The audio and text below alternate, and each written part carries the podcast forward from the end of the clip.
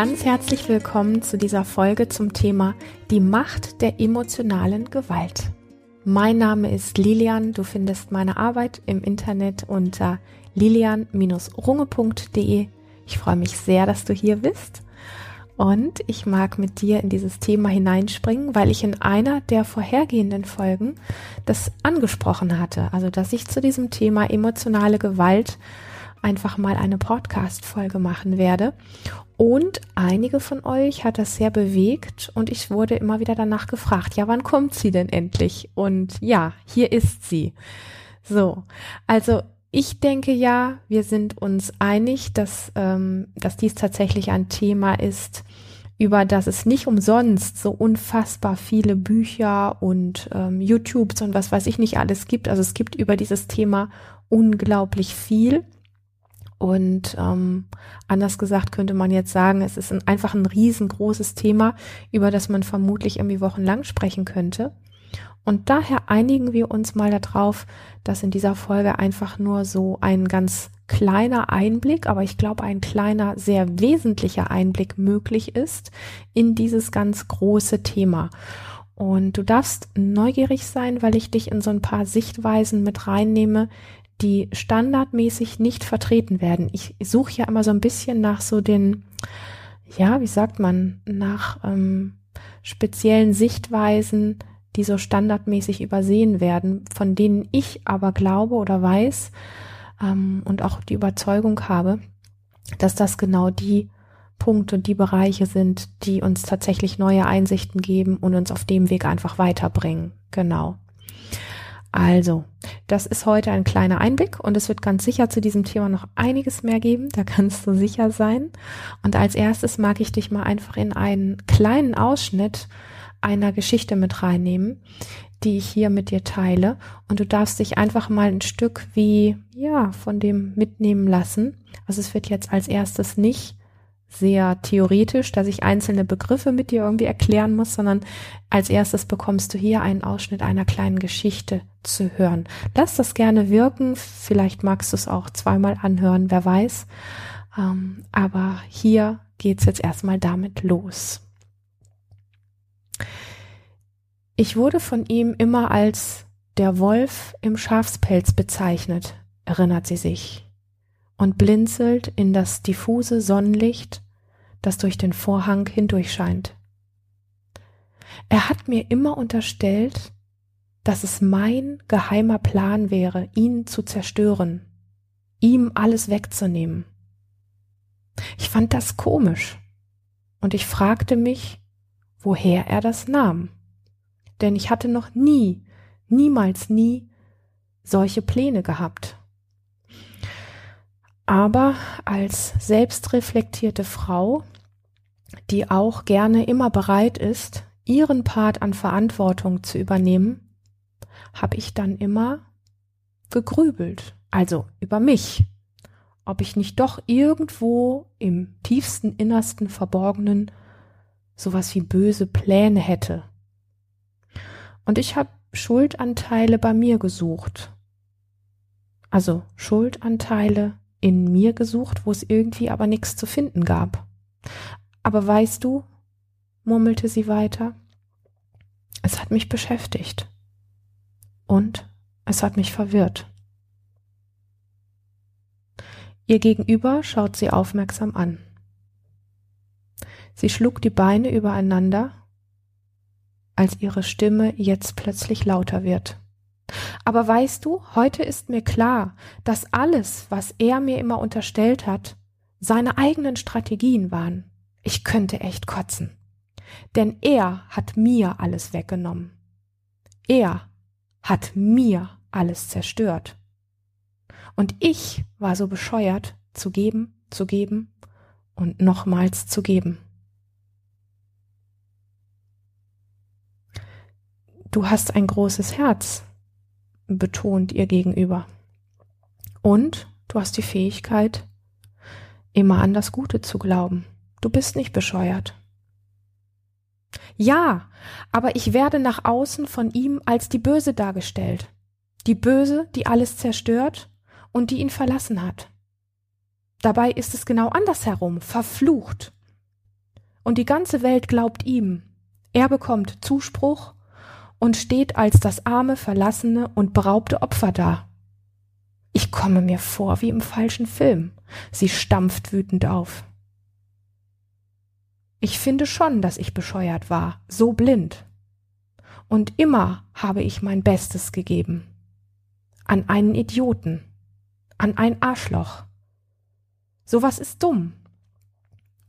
Nicht ich bin der Wolf im Schafspelz. Er ist ein Wolf im Schafspelz. Ihr Gegenüber schenkt etwas Tee in die Tasse. Und es liegt der Duft von Jasmintee im Raum. Ja, er ist ein Wolf im Schafspelz, antwortet ihr gegenüber. Ein recht kranker Wolf. Und du suchst das Kranke in dir, anstatt es in ihm zu erkennen. Es ist keine so gute Lösung, jeden Fehler nur in sich selber zu suchen. Und es wird dich wahrscheinlich vollständiger machen, zu erkennen, dass es echt toxische Menschen gibt, die emotionale Gewalt anwenden. Das Heimtückische an emotionale Gewalt ist, dass man sie nicht bemerkt. Und du bist da nicht die Einzige, der so etwas passiert ist. Sie starrt vor sich hin, als sie die Worte ihres Gegenübers hört. Ein kranker Wolf, murmelt sie. Ein kranker Wolf und ich war seine Krankenschwester. Du wehrtest dich schon wieder ab. Jetzt wurde die Stimme ihres Gegenübers etwas lauter. Ja, du hast recht, murmelt sie und nahm einen Schluck Jasmintee. Emotionale Gewalt ist heimtypisch, sagt ihr gegenüber, weil sie so perfide und verdeckt daherkommt. Sie springt auf und geht aufgebracht im Raum herum. Aber es wird doch immer wieder behauptet, emotionale Gewalt würde nur dummen Menschen passieren, sagt sie und tritt wütend gegen das Stuhlbein. Aber ich bin nicht dumm. Nein, du bist nicht dumm. Du bist wütend. Und damit hast du recht. Denn der kranke Wolf hat dich emotional missbraucht. Komm, lass uns eine Runde raus zum See gehen. Bewegung tut gut, wenn man wütend ist. Dann reden wir draußen weiter. Magst du? Das ist der kleine Ausschnitt der Geschichte, in die ich dich gerne mitnehmen wollte, die sehr viel von diesem Thema widerspiegelt, wenn man sie ein bisschen an sich heranlässt. Und an irgendeiner Stelle sollte man ja beim Thema emotionale Gewalt, weil gar nicht jeder weiß, was das wirklich ist. Also ich habe das lange nicht gewusst. Ich durfte da nette Erfahrungen machen, um das zu verstehen. Aber an irgendeinem Punkt sollte man so ein bisschen zu technischen Dingen kommen und sich einfach mal angucken, was zum Beispiel zu emotionaler Gewalt gehört. Und da gehören Dinge dazu wie, also diese Liste ist nicht vollständig, aber es ist ein, eine kurze Zusammenfassung oder ein, ja, so ein Überblick. Zu emotionaler Gewalt zählen unter anderem folgende Dinge. Abwertung, also dass eine Person eine andere Person immer wieder abwertet. Schuldzuweisung, Verachtung, aber auch Nichtbeachtung. Eine sehr gute Droge hätte ich jetzt fast gesagt, ein sehr gutes Mittel ist auch Liebesentzug, Manipulation, emotionale Erpressung, das ganze Thema, was mit Verspotten, Bloßstellen, Demütigung zu tun hat, gehört zum Thema emotionale Gewalt. Jede Form von Drohung ist emotionale Gewalt. Schweigen ist eines der perfidesten ja, Nutzungsmöglichkeiten, um emotionale Gewalt anzuwenden. Davon habe ich sehr viel erlebt in meinem Leben. Genauso wie Isolation, Ignoranz. Sehr spannend auch das Thema Mobbing, das wirst du wahrscheinlich wissen. dass das zu emotionaler Gewalt dazu gehört. Verdrehung von Tatsachen, hm, davon haben wir ein bisschen was in dieser Geschichte gerade eben auch gehört. Das ganze Thema Entwertung, also wenn jemand ein Gegenüber immer wieder entwertet und bewusstes und immer wieder angewendetes Lügen. Und tatsächlich kann ja emotionale Gewalt überall stattfinden, also am Arbeitsplatz, in der Familie, genauso wie unter Freunden, leider sehr zu, viel zu oft an der Schule. In Beziehungen ist es fast gang und gäbe, aber auch in Bereichen wie Nachbarschaft und so weiter. Also an all diesen Plätzen eigentlich kann wirklich emotionale Gewalt überall, wo Menschen aufeinandertreffen, stattfinden. Und ähm, ja, es, es gibt tatsächlich Menschen, die sind auf eine für andere unsichtbare Art und Weise grausam.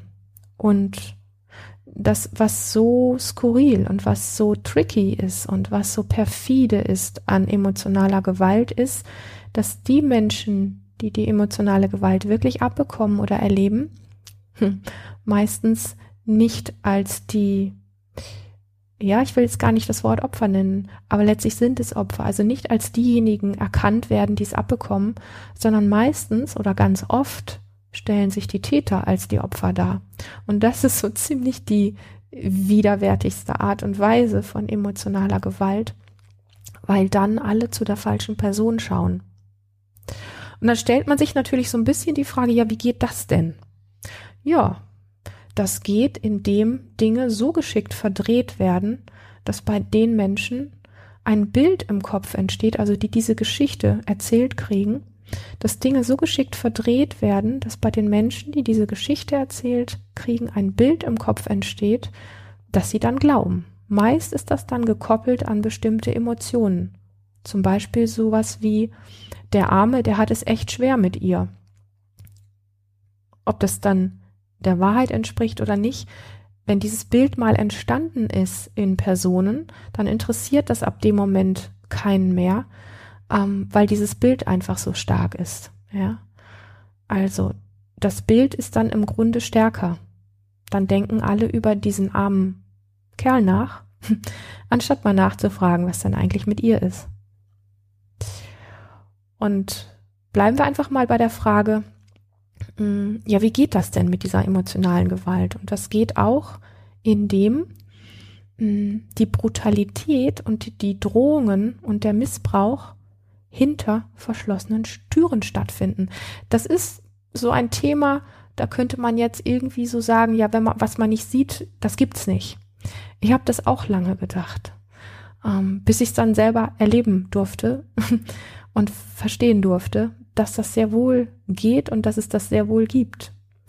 Also oftmals findet emotionale Gewalt nicht ganz direkt in der Öffentlichkeit statt. Manchmal ist es so ein Mittelding, ja, gerade wenn es um die Schule geht zum Beispiel, wenn eine Person immer wieder gemobbt wird oder verachtet oder schlecht gemacht wird oder oder oder oder kleine andere fiese Spielchen mit einer Person getrieben werden, dann ist das so halb offensichtlich.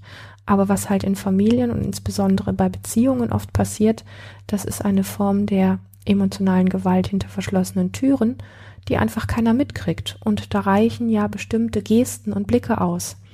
Ähm, und jetzt gehen viele Menschen hin und sagen, ja, das ist doch aber keine Gewalt. Oh doch, das ist emotionale Gewalt. Und emotionale Gewalt ist gleichzusetzen mit körperlicher Gewalt, weil im Nervensystem das Gleiche passiert. Also wenn eine Person, die sehr groß ist, in dem Fall vielleicht sogar auch männlich ist, auf eine Frau zugeht mit einem drohenden Blick und sie quasi ähm, rückwärts an die Wand schiebt mit seinem Körper, dann ist das eine Form von Mischung aus emotionaler und körperlicher Gewalt.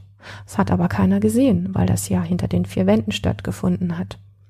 Also man kann durchaus durch Gesten, durch Augenrollen, durch verachtende Blicke, ja, durch nach oben gucken an die Decke, also verachtend so, oh mein Gott, ist die bescheuert und so weiter. Also es gibt ganz viele Dinge, die emotional wirken. Und jeder, der jetzt einfach hingeht und sagt, ja, das ist doch aber alles nicht schlimm und dann geht man dem halt aus dem Weg, ich komme da gleich noch drauf. So easy ist das nicht. So, und das sind halt Dinge, wie emotionale Gewalt funktioniert. Und es geht auch, äh, indem sich der Täter zum Beispiel als Opfer darstellt, wie in meiner Geschichte. Und es geht auch, indem zum Beispiel Rechnungen, die fristgerecht abgegeben wurden, einfach verschwinden, jetzt wenn wir auf der Arbeitsstelle zum Beispiel sind, und die Person dann in der Öffentlichkeit, zum Beispiel vor dem Team, als unzuverlässig dargestellt werden. Das nennt man unter anderem eben auch Mobbing, ist aber auch eine Form der emotionalen Gewalt. Und emotionale Gewalt geht auch ähm, durch das Unterstellen von bösen Absichten. Das war ein Teil meiner Geschichte. Ja, da wurde quasi ähm, der Frau unterstellt, dass sie böse Absichten hat. Und emotionale Gewalt geht auch sehr geschickt und unsichtbar für andere. Ich habe das eben schon mal gesagt, aber ich mag es einfach nochmal sagen, weil wir das unterschätzen, weil bei diesen Dingen sehr viel im Nervensystem passiert, nämlich durch Blicke, Gesten und kleine, treffsichere Bemerkungen und vieles Gleiche mehr. Ja, in diesem Ausschnitt der Geschichte, die ich eben vorgelesen habe, sagt sie ja auch, das passiert doch nur Dummen. Ja, das wird ziemlich oft behauptet. Aber meistens wird das von Menschen behauptet, die keine Ahnung haben. Weil emotional Gewalt de facto so ziemlich jedem passieren kann. Und was seltsamerweise auch oft gesagt wird und was zu Missverständnissen führt, ist, dass eher auf das Opfer geguckt wird und gesagt wird, da musst du ja augenscheinlich etwas an dir reparieren. Und das bedeutet dann so viel wie, du bist doch selber schuld oder du bist so blöd, dir sowas gefallen zu lassen. Ich sag einfach nur, so easy ist das nicht. Und was eben auch gerne oft gesagt wird, ist, naja, sowas Dummes passiert mir ja nicht. So nach dem Motto, da sind wir auch wieder bei dem Thema, du bist halt zu blöd dafür. Ja. Also mir würde sowas nie passieren. Das sagen im Übrigen zum Thema emotionale Gewalt, aber auch körperliche Gewalt, also auch was Missbrauch und so weiter anbetrifft, das sagen ziemlich viele Menschen. Und ich würde immer gerne sagen, hey, ah, da hat jemand keine Ahnung. So. Das war es im Raum gestellt. Ich bin an dem Thema einfach ähm, mit einem gewissen Biss dran, weil es mir sehr am Herzen liegt, weil ich glaube, zu dem Themenbereich selber so viel erlebt zu haben ähm, und ich sehr daran interessiert bin, an den Punkten wach zu machen, an denen ja leider viel zu viele Menschen mit einem schlauen Spruch daherkommen oder einfach auch wegschauen. Und alles das sind ja irgendwo auch so, ja, einfach Blickwinkel und Sprüche, die wirklich eher dafür sorgen, dass emotionale Gewalt, also diese unsichtbare, sehr perfide Form der Gewalt in unserer Gesellschaft mehr wird, anstatt dass denjenigen, denen so etwas passiert, wirklich geholfen wird, indem sie mit dem, was ihnen passiert ist, wirklich angenommen und gesehen werden. Und dass die Person, der so etwas geschieht, selbstverständlich auch etwas wie dafür kann, ja, dass ihr so etwas ähm, passiert ist. Und dass sie etwas dafür tun kann, dass ihr so etwas nicht mehr passiert. Ich glaube, dass das relativ selbstverständlich ist. Aber was ich an diesem Punkt, du kennst mich ja, ich mag immer gerne so ähm, ja auf den Kuchen schauen, wo man bestimmte Streusel oder Stellen eben noch nicht so genau angeguckt hat. Ähm, was viel wesentlicher ist, ist ein Schritt davor, also bevor es darum geht, dass jemand sich irgendwie reparieren muss, ja. Also wenn man jetzt sagt, ah, dir ist das passiert, naja, da hast du wahrscheinlich da irgendwie ein Problem, das solltest du dann mal bearbeiten. Nein, es gibt einen sehr wesentlichen Schritt davor. Und das ist die Klarstellung, weil wir müssen einfach wirklich bereit sein, hinzuschauen. Und du, du weißt, wenn du mich kennst, dass ich nicht so der Fan davon bin, zu sagen, wir müssen oder du musst, weil letztlich musst du gar nichts oder wir müssen alle gar nichts. Aber ich glaube, wenn wir was verändern wollen, dann dürfen wir wirklich klarstellen und hinschauen. Es gibt toxische Menschen und es gibt toxische Beziehungen. Und das kommt aus dem Mund von einer Frau, die an so etwas nie geglaubt hat, bis sie es dann selbst erlebt hat. Ja. Also, es gibt toxische Beziehungen. Es gibt Manipulation, die ziemlich gewalttätig ist. Es gibt Lügen und vor allen Dingen wiederholt Lügen, die ziemlich krass sind und die ziemlich viel aushöhlen in Beziehung. Also damit meine ich nicht nur Partnerbeziehung, ich meine auch Familienbeziehung, ich meine auch Freundschaftsbeziehung, Geschäftsbeziehung und vieles mehr. Es gibt Lügen, die ziemlich vieles aushöhlen. Was sehr interessant ist, ist das Thema Schuldumkehr. Wenn du dir den ersten Teil dieser Folge nochmal anhören magst, da findet ziemlich viel, ja, von Schuldumkehr statt. Und auch, es gibt also dieses Thema Verdrehung von Tatsachen. Auch dieser Teil, auch diesen Teil findest du in der kleinen Geschichte. Es gibt das Thema, ich erkläre gleich, was das bedeutet, Silent Treatment. Und man könnte dazu auch Ghosting sagen. Aber Ghosting wird meistens noch mehr so unter dieses, da verschwindet einfach jemand, den man kontaktiert hat. Also da ist zum Beispiel unter einer Telefonnummer niemand mehr erreichbar bekannt. Silent Treatment ist auch innerhalb ähm, von ähm, Verbindung, also innerhalb von Beziehung, von Freundschaft, von Paarbeziehung und so weiter einfach das Thema, da spricht jemand plötzlich nicht mehr mit dir. Aber er, er dreht sich um und spricht mit anderen. Hm, das ist etwas, was, was, ähm, ja, was einem den Boden unter den Füßen wegzieht und was einen einfach degradiert zu was ganz Kleinem, wenn man aus dieser Nummer nicht rauskommt. Und da spricht jemand drüber, der das sehr oft erlebt hat. Silent Treatment ist eins der perversesten und gemeinsten Formen ähm, von emotionaler Gewalt. Es gibt auch Gaslighting, das ist jemanden durch Verdrehung, durch ja, Unwahrheiten und so weiter ähm, und vor allen Dingen auch durch Verwirrung wirklich in den Wahnsinn zu treiben und somit irgendwo das ganze Thema Selbstzweifel in dieser Person hervorzubeschwören. Also es, ähm, das Gaslighting ist wirklich eine Form von von jemandem etwas erzählen, was was ja, wo, wo derjenige eigentlich weiß, dass das überhaupt nicht der Wahrheit entspricht aber es wird so geschickt angewendet, dass jemand anfängt, an sich selber und an seiner eigenen Wahrnehmung zu zweifeln. Ist fast genauso brutal wie Silent Treatment.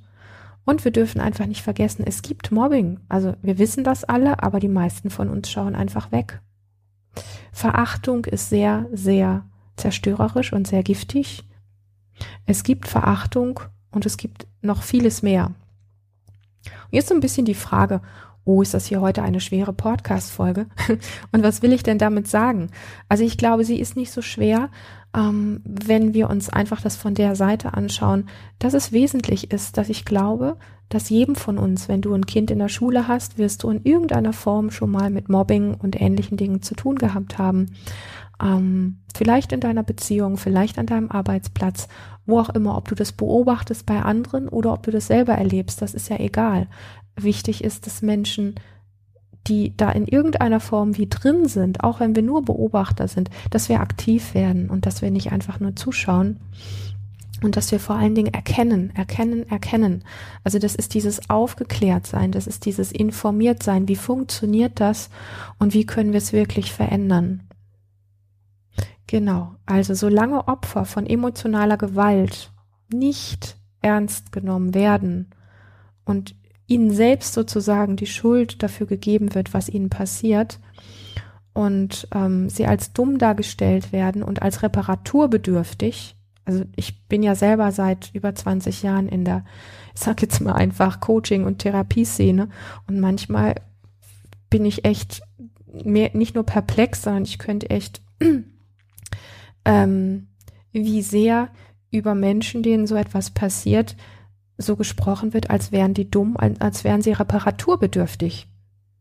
Und je mehr wir das tun, so auf Menschen zu schauen, wird wirklich von dieser Tatsache abgelenkt, dass das, was, was ich jetzt alles aufgezählt habe, ja, also Schuldumkehr, Lügen, Manipulation, toxische Beziehungen, Silent Treatment etc. etc., umso mehr wird von der Tatsache abgelenkt, dass das alles dass das einfach nicht vorhanden ist, dass es das einfach nicht gibt. Und wir dürfen uns an dieser Stelle einfach eingestehen, dass es wichtig ist, sich von toxischen Menschen, von Manipulation, von Schuldumkehr, von Mobbing und so weiter und so fort zu distanzieren, indem es deutlich benannt wird. Nicht indem wir wegschauen, indem es deutlich benannt wird und sichtbar gemacht wird. In dem Moment wird die unsichtbare emotionale Gewalt sichtbar gemacht. Denn die Menschen, die das betrifft, das sind meistens Menschen, und jetzt kommt's, und ich finde es super spannend, die Menschen, die das trifft, sind meistens Menschen, die recht gut reflektiert sind und die durchaus bereit sind, einen wirklich gewissen Schuldanteil, den ja jeder immer ein Stück weit hat, zu sich zu nehmen, im Gegensatz zum Täter. Und besonders schwierig ist es, emotionale Gewalt bei jedem zu erkennen, ähm, wenn er, sagen wir es anders, es ist besonders schwierig, emotionale Gewalt bei einer Person zu erkennen, wenn, ja, wenn derjenige, der sie ausführt, also quasi der emotionale Gewalt anwendet, selber sowas wie Coach, Therapeut und so weiter ist. Also emotionale Gewalt sorgt dafür, die hm, wie könnte man sagen, die Kontrolle über jemanden zu haben.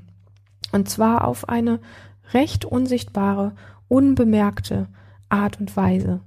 So nach dem Motto, du hast zu funktionieren und die Bedürfnisse des anderen zu befriedigen. Und das kann ziemlich wunderbar durch Respektlosigkeit, durch Herablassung, durch verächtliche Bemerkungen und durch Abwertung erzeugt werden. Und warum ich so oft das Wort perfide sage oder eben auch unsichtbar ist, dass es eine Dynamik ist und das ist eigentlich so das Gefährliche daran, die für die Person, die das selber erlebt, oft am Anfang gar nicht so spürbar ist. Im ersten, also die ersten Momente, die ersten Male ist es vielleicht noch so wie, hä, hier läuft ja irgendwas komisch. Aber je länger man in solchen Verbindungen drin ist, desto weniger bemerkt man das. Und ähm, man ist ja irgendwie auch, wenn es zum Beispiel ein guter Kumpel ist oder wenn es die eigene Mama ist oder der eigene Partner ist, ist man ja auch sehr, ich sag mal, zugewendet und sehr an dem Kontakt interessiert. Und dann gibt es einfach Menschen, die sehr an dem Kontakt interessiert sind, vielleicht mehr als an ihrem eigenen Wohl, weil sie es nicht anders gelernt haben und weil ihnen Kontakt einfach über alles geht. Und dann suchen sie halt die ganze Zeit die Schuld bei sich, anstatt hinzustehen und zu sagen, äh, Moment mal, das, was hier läuft, ist nicht in Ordnung. Und dafür braucht es, und deswegen habe ich das so deutlich gesagt, diese Distanzierung, dieses Benennen. Wir, durch das Benennen heißt es, wenn wir sagen, und es gibt toxische Beziehungen und es gibt ähm, toxische Menschen oder es gibt das Thema Manipulation, Silent Treatment etc. Wenn wir sagen, es gibt das, dann ist es wie, ich stelle das wie vor mir, ich sehe das an und sage, ja, das gibt es. Also ich bezeuge, dass es das gibt. Und damit ist es so ein bisschen wie außerhalb von mir. Also ich gehe aus der Verwicklung heraus. Also ich bin nicht mehr in diesem Wirrwarr von emotionalen äh, Dingen, die in mir ablaufen, sondern ich sage wirklich, ich gucke da hin und sage, ja, es gibt das. Und es hat mich betroffen. So. Also das ist dieses wirklich dieses Anschauen und das braucht es und das ist für mich, deswegen beharre ich so ein bisschen auf diesem Thema, das ist für mich der wesentliche Schritt, der oft übersprungen wird, wenn wir einfach nur hingehen und sagen, na, pff, die hat's ja verdient, die ist so dumm. Hm. Oder die, die sollte mal in Therapie gehen, die ist ein bisschen reparaturbedürftig. Ja, das ist sie nicht. Sie ist nicht reparaturbedürftig. Ähm, das kann ja in irgendeinem Schritt kann das ja kommen, dass ein Mensch sich da Unterstützung sucht. Aber der erste wesentliche Schritt ist das, was unsere Gesellschaft am meisten ähm, negiert. Das ist das, was unsere Gesellschaft am meisten nicht wahrhaben will. Nämlich hinzugehen und zu sagen, wir dürfen die Menschen, die toxisch agieren, benennen. Ja. Und ähm, auch ich, die einen solchen Partner hatte, darf das benennen. Und das ist, glaube ich, ähm, ja, das ist einfach etwas, was ähm, oft übersprungen wird, wenn wir immer gleich dabei sind, dass jemand irgendwie einen Schaden hat oder halt selber Schuld hat. Und ich sage das einfach nochmal, weil es wesentlich ist. Emotionale Gewalt sorgt dafür, die Kontrolle über jemanden zu haben, so nach dem Motto, du hast zu funktionieren und die Bedürfnisse des anderen zu befriedigen.